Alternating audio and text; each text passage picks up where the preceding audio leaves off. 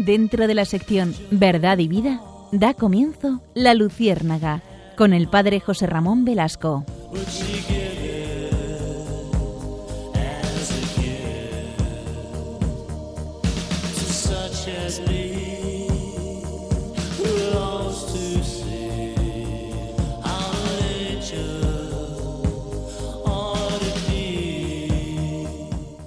Corría el año 251 de nuestra era.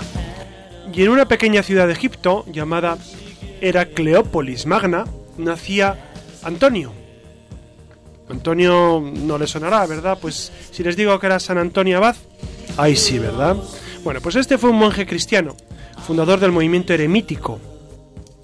El relato de su vida, transmitido principalmente por la obra de San Atanasio, presenta la figura de un hombre que crece en santidad y lo convierte en modelo de piedad cristiana. El relato de su vida tiene elementos históricos y otros de carácter legendario. Se sabe que abandonó sus bienes para llevar una existencia de ermitaño y que atendía a varias comunidades monacales en Egipto. Permaneció eremita y se dice que alcanzó los 105 años de edad. 105, muchos, ¿no? Pues sí, Antonio Abad nació en ese pueblo, en un pueblito de Comas, y se cuenta que él se convirtió escuchando en una homilía ese evangelio famosísimo que de qué te sirve ganar todo el mundo si pierdes tu alma. Y entonces él pues dejó todo lo que tenía, toda su hacienda, su hermana la puso con unas monjitas, la colocó con unas monjitas y él se fue pues a, a dedicarse al Señor, a dedicarse al Señor de por vida. ¿no? y es, él se le considera el patrón de precisamente de los monjes, porque él se fue al desierto y fue juntando a los monjes que estaban alrededor. Y también es declarado el patrón de los animales. Ustedes saben que el día de San Antón, 17 de enero, se bendicen los animales, porque a él le agradaban mucho y siempre los cuidaba. Se le suele representar, de hecho, acompañado de un cerdito, hay una leyenda dorada sobre él que, nos habla precisamente de, milagros y de su vida que fue realmente eh, insigne. Su fama de hombre santo y austero atrajo a numerosos discípulos, los que organizó en un grupo de ermitaños. Por ello se le considera el fundador de la tradición monacal cristiana. Sin embargo, y pese al atractivo de su carisma que su carisma ejercía, nunca optó por la vida en comunidad y se retiró al monte Colsim, cerca del Mar Rojo, en absoluta soledad. Y así fue como Dios le fue llevando poco a poco eh, hacia una vida más eh, de comunidad, porque los demás le pedían ayuda, le pedían consejo, le pedían asistencia, y entonces él pues fue poco a poco organizando una vida religiosa. Y nació lo que nosotros conocemos hoy como la vida religiosa. Y esta noche, queridos amigos, queremos eh, dedicarnos a, reflexionar, a hablar, a compartir sobre la vida religiosa. Estamos en el año de la vida religiosa, este año 2015, que el Papa lo ha declarado así. Estamos además en año teresiano, Teresa de Jesús, la gran reformadora del Carmelo, gran religiosa. Las carmelitas seguramente no nos escuchan, carmelitas descalzas no están para estos, para estos trotes, pero, pero desde aquí las encomendamos, claro que sí, Comendamos a las carmelitas y a todos los religiosos y las religiosas, a las cuales debemos tanto en la iglesia. Pues acompáñenos, si les parece, esta noche en este nuevo camino de la Luciérnaga y vamos a, a recalar en tantos aspectos de la vida consagrada que nos son tan cercanos y tan queridos. Por eso, hoy nos acompaña como cada noche Iria Fernández. Buenas noches, Iria. Hola, buenas noches. Nos acompaña también Pablo Martín. Muy buenas, noches. Nos acompaña Clara Fernández. Buenas noches y Susana García Vaquero. Muy buenas noches. Y Alex, que nunca habla, pero siempre está. Buenas noches a todos.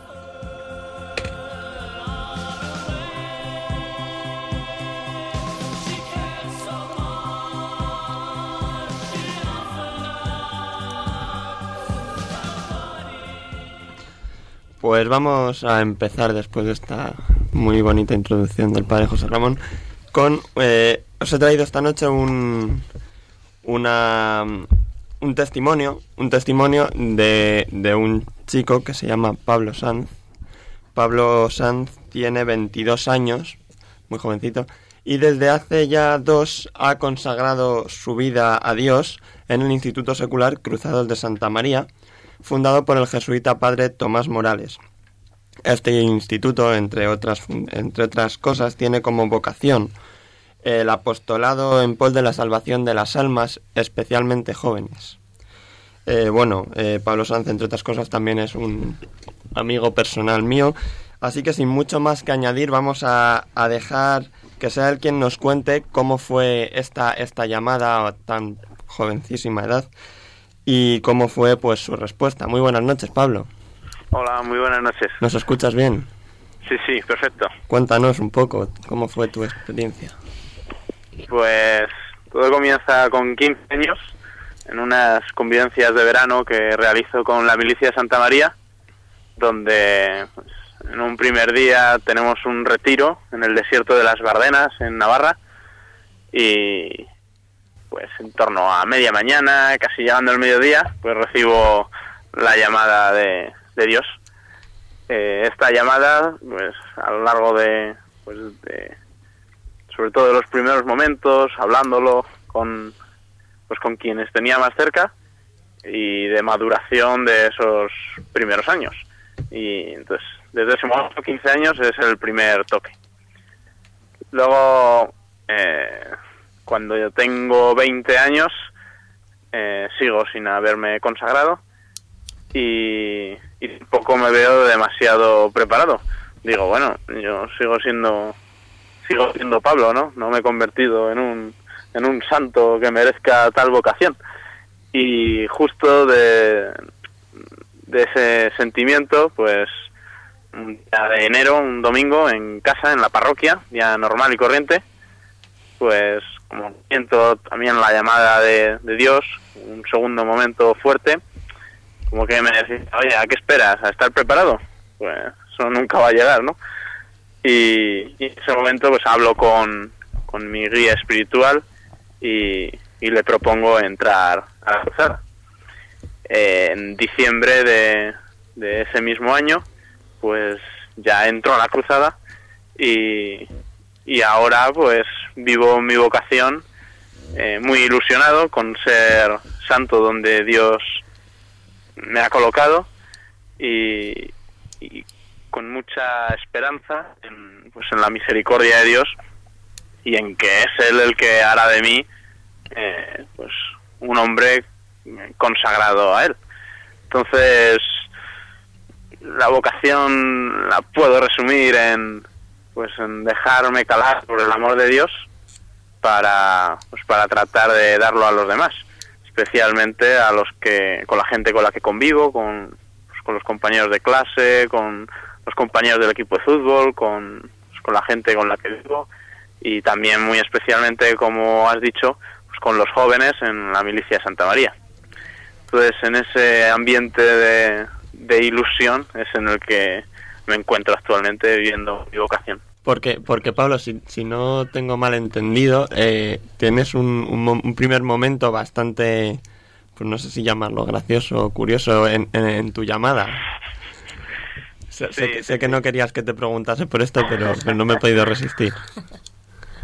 Sí, eh, era un primer, el primer día, ya de convivencias con 15 años y te mandaban a rezar a un desierto y pues no me apetecía mucho. Entonces nos dieron unas ideas de oración en, en, pues en la mañana, no sé qué hora serían, las 9 de la mañana, las 10 de la mañana, y nos dijeron, venga, ahora cada uno a perderse por el desierto y a rezar con los puntos que os hemos dado. Total, que yo me cogí las hojitas que nos habían dado, me busqué una sombrita ahí entre unos matojos que había y ahí me quedé pasando la mañana esperando que pasara rápido. Pero, eh, pues eso, como he dicho antes, en torno a la una sería o así, veo que el tiempo no pasa y que estoy muy aburrido. Y digo, oye, pues vamos a ponernos a rezar. Y pues, ya que me puse a ello, ni más ni menos le dije, bueno, señor, ¿tú qué quieres de mí? Y, ¿Qué te dijo? y en ese ¿Sí? ¿Y qué te dijo? Y en, ese, y en ese momento, pues, yo sentí, pues, eso, un, es difícil de describir, ¿no? Pero un, es una emoción fuerte de, Pablo, yo te quiero cruzado. Pero claro, a mí no era justamente lo que me apetecía oír en ese momento. Entonces, yo le digo, a ver, no, no, no. a ver, vamos, yo quiero pruebas, ¿no? La típico que, se la juegas a Dios y dices, pues si quieres que, yo qué sé, que, que sea muy santo, pues que caiga un rayo ahora mismo, ¿no? pues algo así le hice yo. Y entonces en el desierto estaba, había bastante viento y se movían las típicas bolitas del oeste por allí. Y entonces yo le decía, bueno, si, si sopla el viento y se mueven, es que quieres que me case y tenga una familia y tenga muchos hijos. Y si se para, pues es que quieres que sea consagrado, cruzado. Total, que yo le decía, venga, casado. Y aquello soplaba y soplaba y yo, y yo, no, no, no estaba cuadrando bien. A ver, eh, casado. Y nada, casado, nada. Y decía rápido, cruzado y se paraba aquello y yo decía, no puede ser. Y así varios intentos en los que, en los que, bueno, puede ser una simple anécdota, ¿no? Según acabé de ese juego en el que veía que no ganaba, pues me puse a leer eh, los papeles que nos habían dado y eran los discursos de, de Benedicto en Sydney y que justo empezaban, después de los saludos y demás, pues empezaba diciendo, eh, hoy os quiero hablar del Espíritu Santo y cómo el Espíritu Santo realmente llama. Eh, nos centraremos especialmente en la forma del viento o algo así, lo decía de alguna manera. Yo ya dejé de leer y dije, madre mía, esto es de locos, ¿no? Y dije, no, por favor, no quiero saber más. Y ese fue el primer momento de, pues eso, de una invasión de Dios maravillosa y a la vez, pues, sorpresiva. Bueno, pues muchísimas gracias, Pablo. No sé si alguno de la mesa quiere preguntar algo. Bueno, pues sin más, muchísimas gracias, Pablo, por tu, por tu, por recogernos el teléfono y por tu testimonio. Nada, mucho Venga, de nada. Un abrazo. Adiós. Adiós.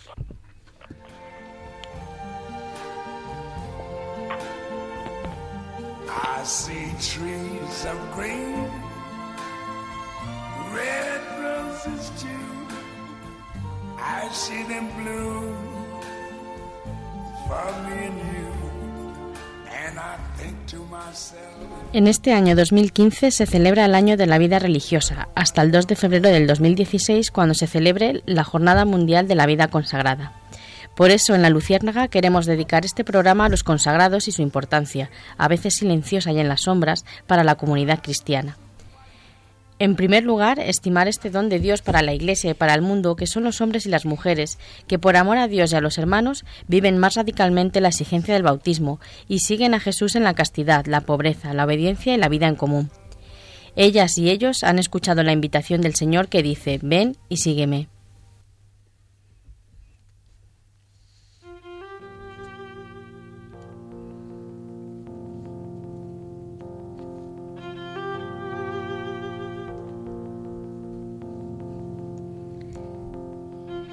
Aunque todos los católicos debemos vivir de un modo coherente con nuestra fe cristiana, hay quienes por esa invitación especial de Dios viven de un modo más cercano a Cristo y se entregan a Dios amándolo por encima de todo y toda su vida, entonces está al servicio de Él.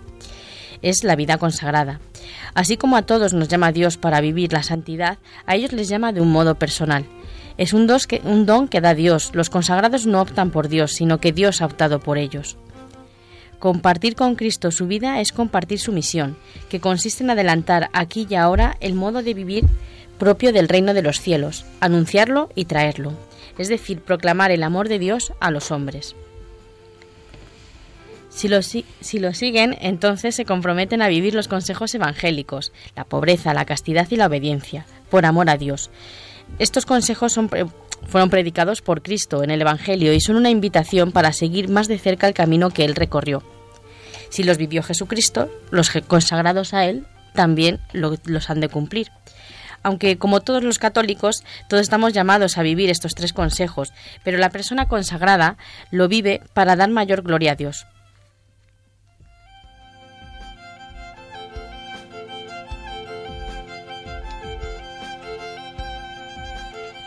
La pobreza es el desprendimiento de todo lo creado para utilizarlo de forma que pueda dar mayor gloria a Dios.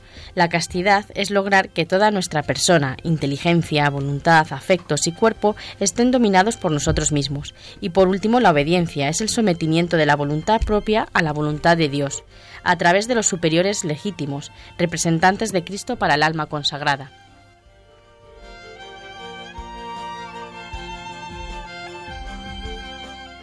Han de ser dóciles para dejarse enseñar y aprender. En la vida religiosa, Cristo nos enseña a través de sus mediaciones humanas.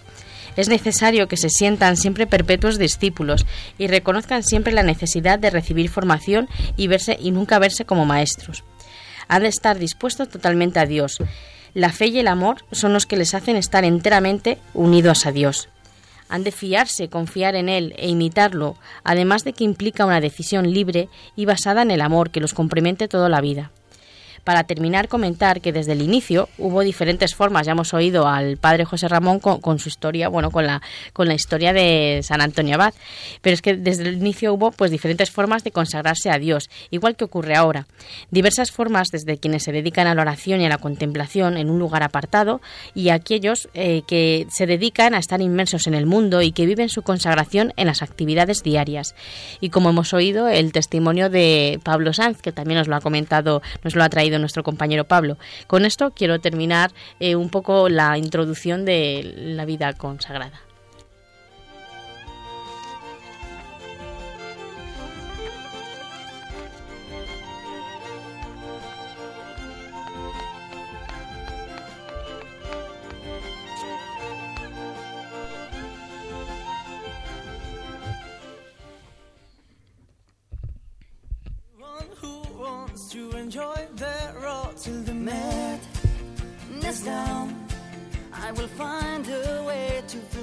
Estamos escuchando al grupo Aurin con su canción Last Night on the Earth, que trata sobre todo aquello que necesitamos expresar y que por algún motivo no hemos tenido ocasión de hacerlo.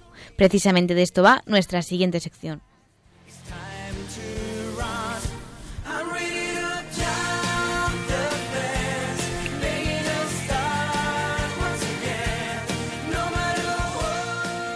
Muy buenas noches. Comenzamos Destellos en la Red, un apartado en el que queremos que seáis los oyentes los protagonistas en aquellos temas que más nos interesan y que están a la orden del día. Desde aquí, desde la Luciérnaga, os invitamos a comentar, opinar y preguntar a través de la red todo aquello que os inquiete y sobre lo que necesitáis que os respondan, pues será el Padre José Ramón quien con sus respuestas ilumine vuestras dudas. Dejo apartado unos instantes el tema de las redes. Antes quiero compartir con vosotros las propuestas del Papa Francisco para vivir con intensidad el año de la vida consagrada, que este año en España coincide con el año jubilear teresiano. La Comisión Episcopal para la Vida Consagrada y la Comisión de Obispos y Superiores Mayores de la Conferencia Episcopal Española han acordado organizar una iniciativa conjunta de la vida consagrada en España, que tendrá lugar en Madrid el sábado 3 y domingo 4 de octubre de 2015. La iniciativa pretende ser significativa, signo y expresión de la comunión que vivimos y testimonio ante el pueblo de Dios de la belleza de la consagración y la misión evangelizadora de la misma a través de un ambiente celebrativo, formativo y festivo, acogiendo y proponiendo en su forma y fondo las líneas maestras que se han señalado para el año de la vida consagrada. La memoria agradecida, gratitud que proviene de una historia de llamada y la conversión en el seguimiento de Cristo, que marca nuestras vidas e institutos el amor apasionado y pasionante de vivir por Él y con Él en lo cotidiano de la existencia, así como la esperanza de sabernos dichosos de ser enviados con sus discípulos y testigos para predicar su palabra allá donde necesiten de ella. El Papa Francisco nos ha invitado a través de este momento de comunión eclesial a participar de la vida consagrada con tres objetivos.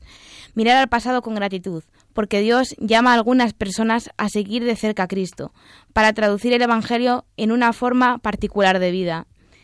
Este año nos llama también a vivir el presente con pasión. La memoria agradecida del pasado nos impulsa, escuchando atentamente lo que el Espíritu dice a la Iglesia de hoy poner en práctica los aspectos constitutivos de nuestra vida consagrada y abrazar el futuro con esperanza para hacer frente a las dificultades que afronta la vida consagrada en sus diversas formas, la disminución de vocaciones y el envejecimiento sobre todo en el mundo occidental, los problemas económicos como consecuencia de la grave crisis financiera mundial, los retos y la globalización, las insidias del relativismo, la marginación y la irrelevancia social. Su santidad nos llama a experimentar y demostrar que Dios es capaz de colmar nuestros corazones y hacernos felices, sin necesidad de buscar nuestra felicidad en otro lado. Porque la auténtica fraternidad vivida en nuestras comunidades alimenta nuestra alegría y porque nuestra entrega total al servicio de la Iglesia, las familias, los jóvenes, los ancianos y los pobres nos realiza como personas y da plenitud a nuestra vida. Y ahora sí, pasamos a leer vuestras preguntas. Durante toda la semana nos habéis dejado opiniones y preguntas de todo tipo. Por correo electrónico, María Luisa Lillo nos pregunta, ¿es la misma la preparación que requieren las monjas de clausura y las que se dedican a las misiones? Marta García nos pregunta si actualmente hay vocaciones de mujeres que quieran dedicar su vida a Dios o cada vez son menos, como es el caso de las vocaciones sacerdotales. Paco quiere saber cómo podemos entender los laicos la clausura, el recogimiento, el hecho de vivir apartado del mundo. Dolores Salgado quiere saber cuáles son los carismas más destacados dentro de la vida contemplativa y si la función de las religiosas está enfocada de distinto modo que la de un sacerdote. José Ramón, ¿qué nos puedes decir sobre las preguntas que nos han dejado los oyentes? Bueno, la primera pregunta que nos hacía María Luisa Lillo de si la preparación es idéntica para las monjas de clausura y las de las misiones. Bueno, la verdad es que una vez que entras en, religión, es decir, una vez que haces la opción de entrar en la clausura o en una congregación de tipo misionero, pues allí ya te forman para lo que para lo que vas a ir destinada. Las monjas de clausura, digamos que tienen una labor más eh, hacia el interior de, su convento, dedicada a la oración, a la contemplación. También tienen labores no solo domésticas, sino eh, labores también eh, pues para ganarse la vida, ¿no? En, la huerta o de otro tipo. Y las monjas, digamos, de vida activa, pues tienen preparación específica para su misión. Si son enseñantes o son enfermeras o son misioneras, pues tienen una formación ya dentro de su vocación específica para la misión para la cual está hecho esa congregación. Marta García nos preguntaba si actualmente sigue habiendo muchas vocaciones de religiosas. Pues sí, gracias a Dios sí sigue habiendo, a pesar de la crisis del posconcilio que afectó tanto a sacerdotes como a religiosos y religiosas, pero es verdad que, la vida religiosa pues sigue floreciendo. Quizá en, en Occidente, especialmente en Europa, no tanto como antiguamente, pero vemos en, en África, en Asia y en América Latina un gran florecimiento de la vida religiosa. Y Paco, ante esa pregunta que nos hacía, ¿cómo entender los laicos la clausura, el recogimiento? Es verdad que desde fuera a veces resulta un poquito difícil entender cómo es posible que unas religiosas o religiosos eh, se introduzcan en un convento para eh, dedicarse a la oración. Claro, esto se entiende cuando uno ama mucho a alguien, en este caso a alguien con mayúsculas, pues ¿por qué no dedicar la vida a estar con él? ¿No? Nosotros a nivel humano lo haríamos, pues imaginaros si ese alguien es nada menos que Dios, pues ellas se dedican al Señor, a estar con Dios, que Dios llena, solo Dios basta, decía Santa Teresa, y no necesitan nada más, nada más. Y Dolores nos pregunta cuáles son los carismas más destacados dentro de la vida contemplativa, eh, si la función de las religiosas está enfocada de distinto modo que la de un sacerdote, es evidente que los sacerdotes seculares vivimos una realidad distinta que las religiosas de clausura o las religiosas de vida activas o los religiosos. Eh, los religiosos se distinguen fundamentalmente por la vida en común y por los votos. Ellos hacen los votos de pobreza, castidad y obediencia. Y los sacerdotes tenemos la promesa de celibato y de obediencia al obispo. No tenemos votos, y por supuesto no tenemos voto de pobreza. Entonces, esas son las diferencias esenciales. Yo creo que en la Iglesia, pues cada uno tiene una misión y cada uno tiene una parcela que el Señor le encomienda salvar. Los religiosos tienen la suya, las almas contemplativas la suya, los laicos la que les corresponde y los sacerdotes la nuestra. Y cada uno se trata de cumplirla bien y cumplirla como Dios quiere, pero son todas vocaciones preciosas al servicio de Dios y de los hermanos. Pues muchas gracias por tus respuestas. Os dejo planteado el tema de los próximos programas. La muerte y el monacato. Así que abrimos hashtag muerte luciérnaga y monacato luciérnaga para que, como ya sabéis, empecéis a interactuar con nosotros a través de nuestra cuenta de Twitter, arroba la luciérnaga rm. También podéis escribirnos un email a la luciérnaga arroba o si lo preferís, podéis dejarnos un comentario en el blog del programa, la luciérnaga. Ya sabéis que os esperamos en la red.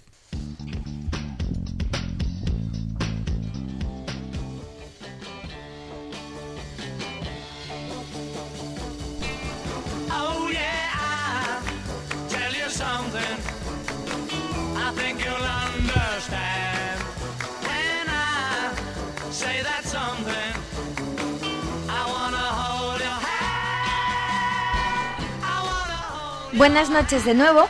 Aquí continuamos hablando de esto de ahondar en cuál es la misión del consagrado, que como saben es una y múltiple a la vez. Así que si bien es verdad que en el terreno literario nos movemos por una lista inmensa, infinita de títulos en los que uno se pierde con testimonios de vidas de santos, de religiosos, de laicos, hemos pensado desde la Luciérnaga rescatar solo un título para que lo degusten y se adentren en su testimonio de vida que querrán perseguir para saber más seguro y que le ayudará a comprender cuál es la misión de los consagrados dentro y fuera de la Iglesia. ¿Y por qué ha sido este libro y no otro? Muy sencillo, porque aquí la que les habla le tiene un cariño especial a Santa Teresita de Lisieux. Lisieux, Li- Lisieux, Lisieux. Lisieux, gracias. O, bueno, en realidad su nombre oficial es Teresita del Niño Jesús y la Santa Faz. Ese es su nombre de religión. Lo que pasa es que vulgarmente, igual que Santa Teresa de Jesús, se le llama Santa Teresa de Ávila, pero es Santa Teresa de Jesús.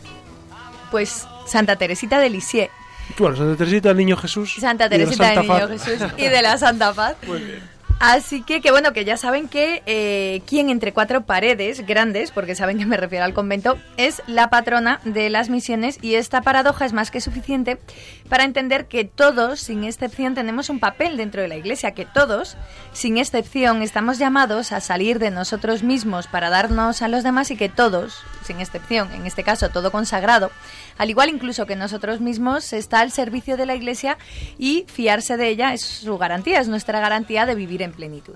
El caso es que ahora, como recuerdan, le toca el turno al espacio conocido como Alas para volar de Frida Kahlo para poner todos los sentidos en la cultura y para ello hoy vamos a rescatar el libro de Mi vocación es el amor de Jean Lafrance. La France, ¿está bien dicho? Jean La France. Muy bien. Está Libro perfectamente. Y de la Santa de- sí. Es- ese libro es un clásico y, y eso es una, es una fuente estupenda de vida espiritual. Sí, además es un libro sencillito donde los haya, corto en páginas. Es de los para años 70 ese los libro, ¿verdad? asustadizos, sí, sí, sí. Y bueno, corto en páginas, pero largo en el recuerdo y en el amor. Aprovechen, aprovechen esta noche para descansar un poquito el alma en estos apuntes, para abandonarse en la sencillez y la generosidad de la santa. Quédense con nosotros, con esta emisora que tiene la mente puesta en Dios. Aguarden unos segundos que arrancamos con toda la bondad, la belleza y la verdad de la mano de la cultura, de la mano de la lucierna.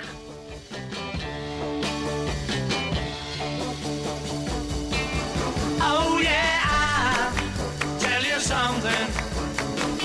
I think you'll understand when I say that something. I wanna hold your hand. I wanna hold your hand. I wanna hold your hand.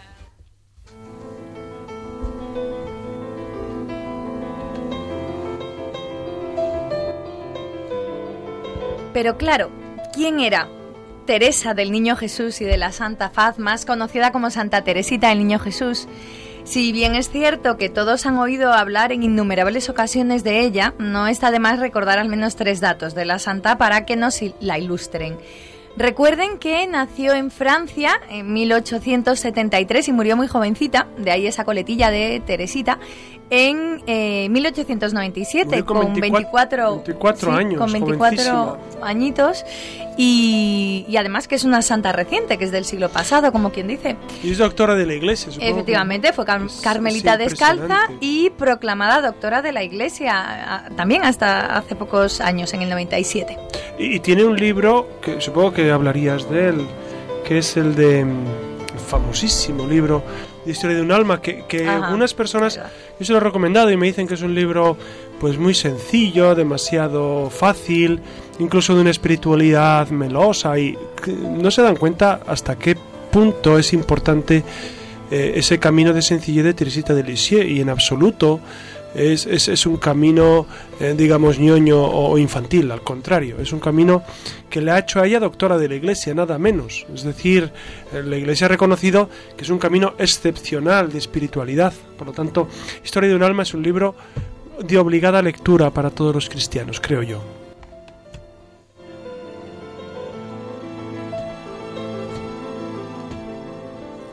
La menor de los nueve hijos que tuvieron sus padres, de los que cuatro fallecieron y las cinco restantes se hicieron todas Sus religiosas. padres, por cierto, que también Eh, está introducida la, estamos. la causa de canonización. Efectivamente, eso, precisamente eso, ¿no? Que sus, sus, sus cinco hijas restantes eh, eh, se hicieran religiosas, pues ya nos da una pista del ambiente cristiano que se vivía en esa casa y sin ir más lejos, pues como apuntaba José Ramón, sus padres, dos grandes modelos de santidad, la Iglesia pues los ha reconocido en el 2008 eh, para inscribirlos en la lista de los beatos, ¿no? El pasado octubre del 2008.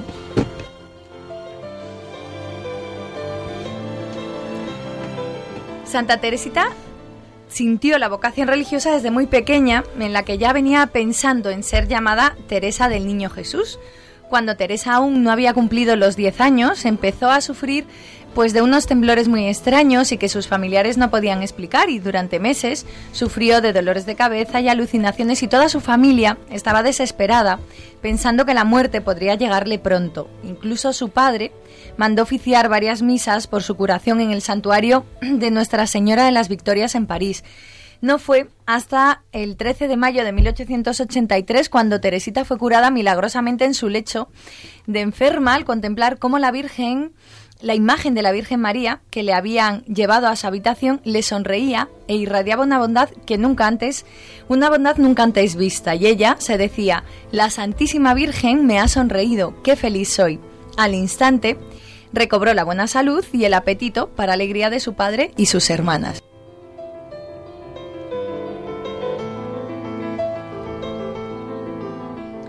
Cuando contaba con 14 años, tomó, la, tomó ya la resolución de, de, convertirse en religiosa y le pidió a su padre el permiso para ingresar en el Carmelo de Lisieux. Su padre, muy conmovido y alegre, le dio su bendición para este proyecto. Tuvo muchos inconvenientes para su entrada al convento y esto llevó a sus padres a conversar con el Padre Superior, quien también se negó. De ahí se fueron al obispo de la diócesis, que tampoco aceptó. Y finalmente decidió ir en persona, tenía 15 años, a hablar con el sumo pontífice de Roma, por aquel entonces León XIII, quien le recomendó obedecer las instrucciones de sus superiores.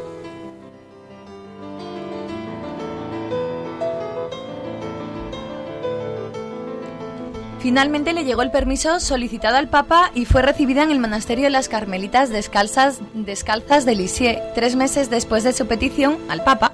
Por lo tanto, con tan solo 15 años de edad en el monasterio, ya estaban dos de sus hermanas.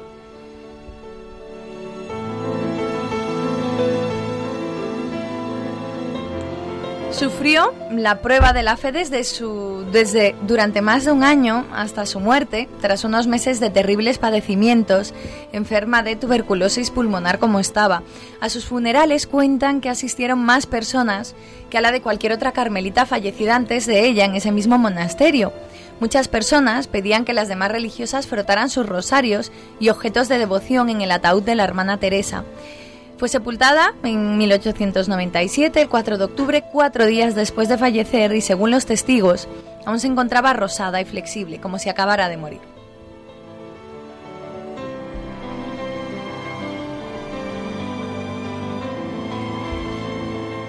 ¿Y qué hay del libro de Jean Lafrance, Mi vocación es el amor? Pues a grandes rasgos hemos escogido este libro porque ya nos adelanta desde el principio en palabras de la propia Santa Teresita, ¿cuál es la misión del consagrado? En el corazón de la Iglesia, yo seré el amor. Por todas conocidas estas palabras forman parte de uno de los discursos más bellos que jamás se han escuchado.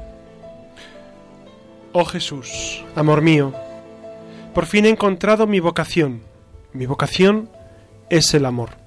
Sí, he hallado mi propio lugar en la Iglesia, y este lugar es el que tú me has señalado, Dios mío. En el corazón de la Iglesia, que es mi madre, yo seré el amor. De este modo lo seré todo, y mi deseo se verá colmado. Esta es la misión del consagrado, hacerse amor por y para el amor con mayúsculas, más allá de los esfuerzos y sacrificios, más allá de los carismas y virtudes, por encima de todo eso, la misión de cualquier alma consagrada a Dios ha de ser la de sentirse un ser amado y amar, de tal manera que el corazón del hombre se transforma y amando todo lo sobredimensiona.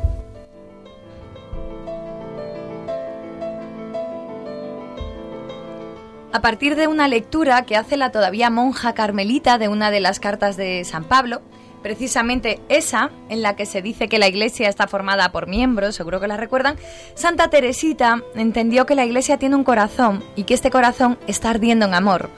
En sus propias palabras, Entendí que solo el amor es el que impulsa a obrar a los miembros de la iglesia y que si faltase este amor, ni los apóstoles anunciarían ya el Evangelio, ni los mártires derramarían su sangre. Reconocí claramente y me convencí de que el amor encierra en sí todas las vocaciones, que el amor lo es todo, que abarca todos los tiempos y lugares, en una palabra, que el amor es eterno.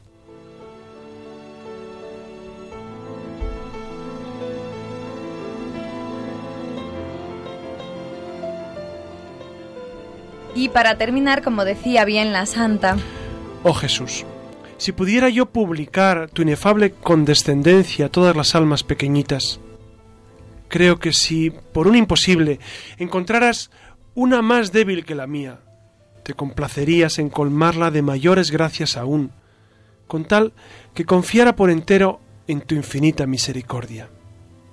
Mas, ¿por qué, bien mío, deseo tanto comunicar los secretos de tu amor? ¿No fuiste tú solo quien me los enseñaste? ¿Y no puedes revelarlos a los demás? Ciertamente que sí. Y puesto que lo sé, te conjuro que lo hagas. Te suplico que fijes tus divinos ojos en todas las almas pequeñitas y te escojas en este mundo una legión de víctimas pequeñas dignas de tu amor.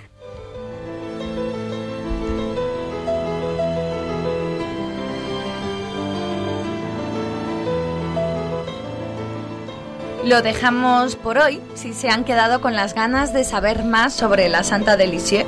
No pierdan la oportunidad de buscar el libro Mi vocación es el amor del francés Jean Lefrance para seguir degustándolo como libro de oración, de alegría, como libro de descanso, de muchas cosas, ciertamente. Les invito, les invitamos desde la Luciérnaga a que lo hagan suyo. Nada más por hoy, en materia de literatura al menos. Ahora llega el padre José Ramón Velasco, como saben, y nos volvemos a encontrar con más letras, con más arte, con más cultura en el próximo programa de la Luciérnaga.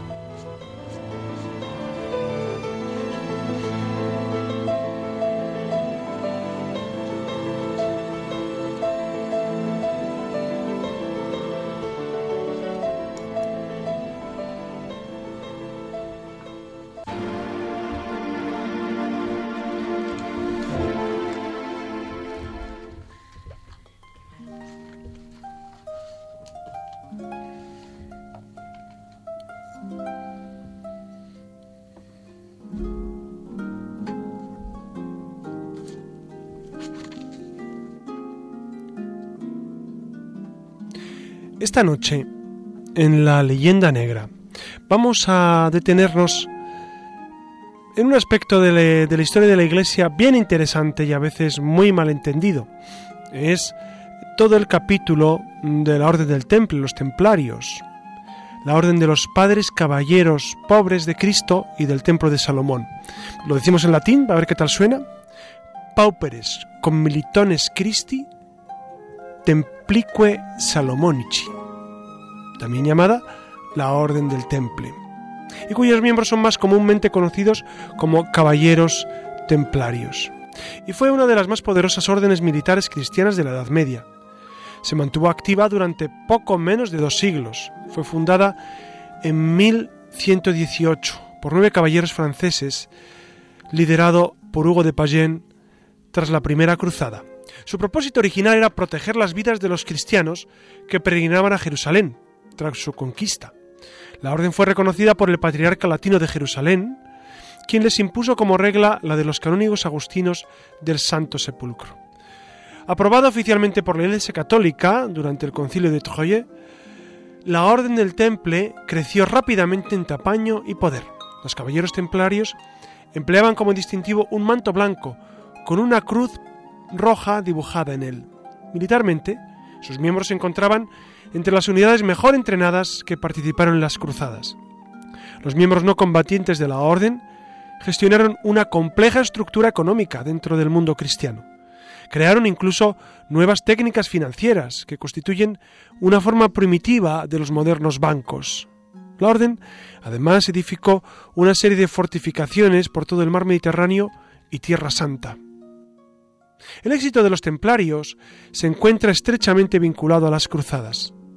La pérdida de Tierra Santa derivó en la desaparición de los apoyos de la orden. Además, los rumores generados en torno a la secreta ceremonia de iniciación de los templarios crearon una gran desconfianza.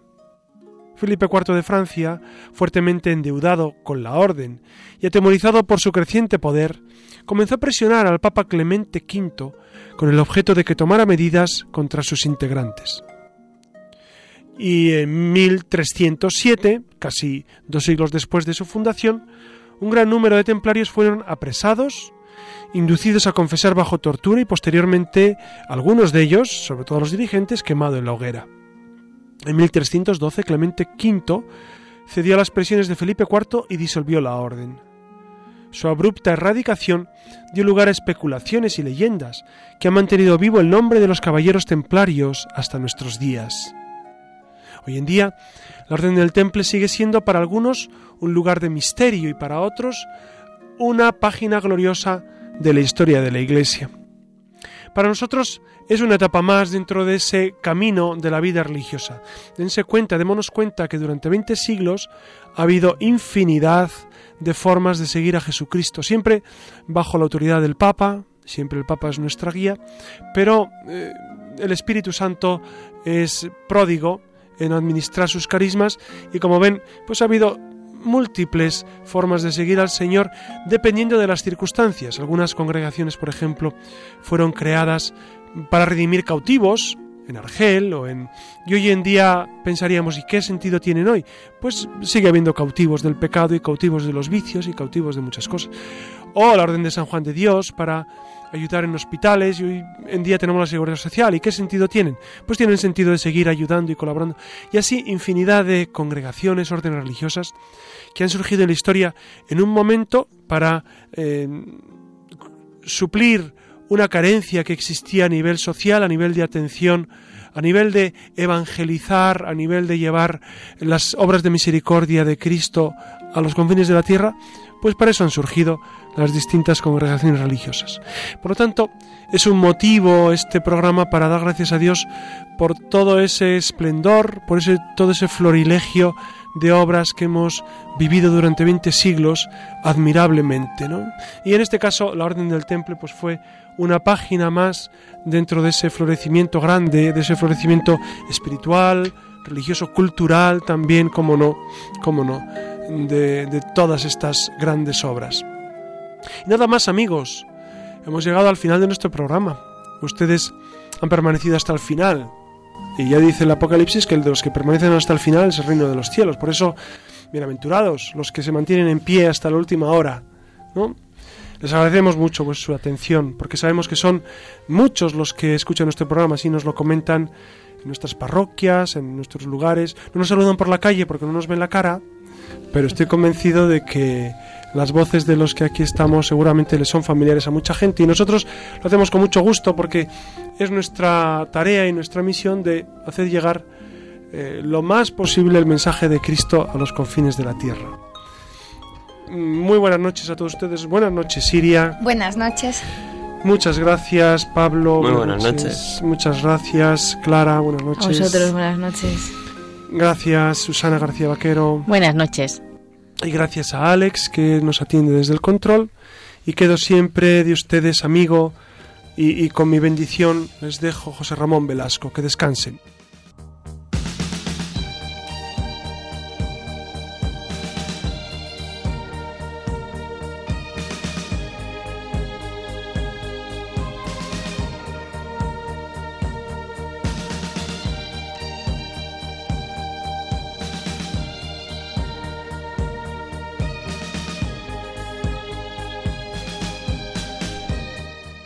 Finaliza en Radio María La Luciérnaga con el Padre José Ramón Velasco y dentro de la sección Verdad y Vida.